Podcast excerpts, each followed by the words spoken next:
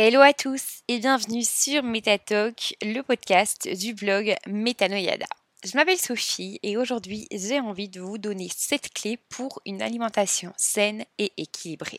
C'est parti Si vous voulez vous constituer une alimentation saine, il y a 7 types d'aliments à intégrer dans votre quotidien.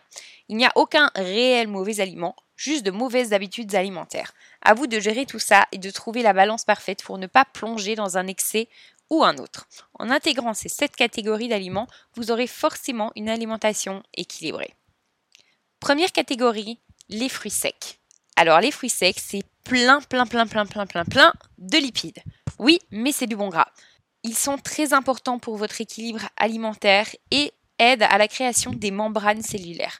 Alors n'hésitez pas à en manger nature ou même à en mettre dans vos plats ou salades pour rajouter du croquant. Deuxième catégorie, les fruits. La base d'une alimentation saine dans la mesure où ils regorgent de vitamines, minéraux et fibres. Chaque fruit apporte son lot de bienfaits, donc profitez-en pour varier le tout et manger des fruits de saison surtout. C'est plus écologique. Troisième catégorie, les huiles végétales. Tout comme les fruits secs, ils sont souvent pris au pilori parce qu'on les associe avec le gras qu'ils contiennent et donc quelque chose de négatif. Or, ce n'est pas le cas du tout.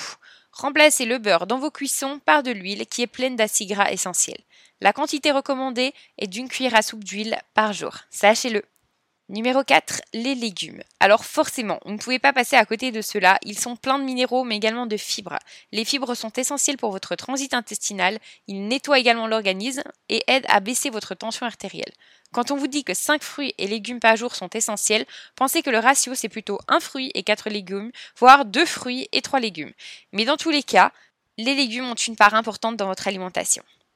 Cinquième catégorie, les poissons gras uniquement forcément si vous en mangez, ce qui n'est pas mon cas.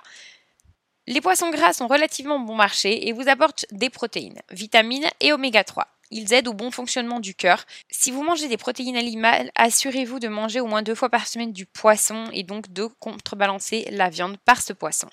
Numéro 6, la viande blanche. Encore une fois, c'est toujours valable pour ceux qui en mangent. Et je précise bien viande blanche car elle est beaucoup moins grasse que la viande rouge. Il s'agit globalement de la volaille, le lapin, etc. C'est économique et encore une fois, ça s'adresse aux personnes qui sont omnivores. Elles sont pleines de protéines, de quoi maintenir votre petit muscle au chaud. Et finalement, la septième catégorie, les légumineuses. C'est le meilleur pour la fin. Donc personnellement, comme je suis vegan, je ne mange pas de viande blanche ni de poisson. Et non, je ne me contente pas d'éliminer les produits animaux. Il faut les remplacer. Et c'est là qu'interviennent les légumineuses. Elles sont riches en protéines végétales, en fibres et en vitamines. Vous avez l'embarras du choix pour choisir vos légumineuses.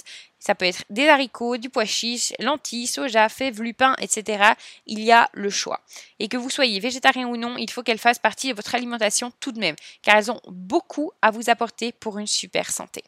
Voilà, j'espère que ce podcast un peu court vous aura plu. Si c'est le cas, n'hésitez pas à vous abonner et me laisser une petite étoile, ça me ferait extrêmement plaisir. Moi, je vous dis à la semaine prochaine. Salut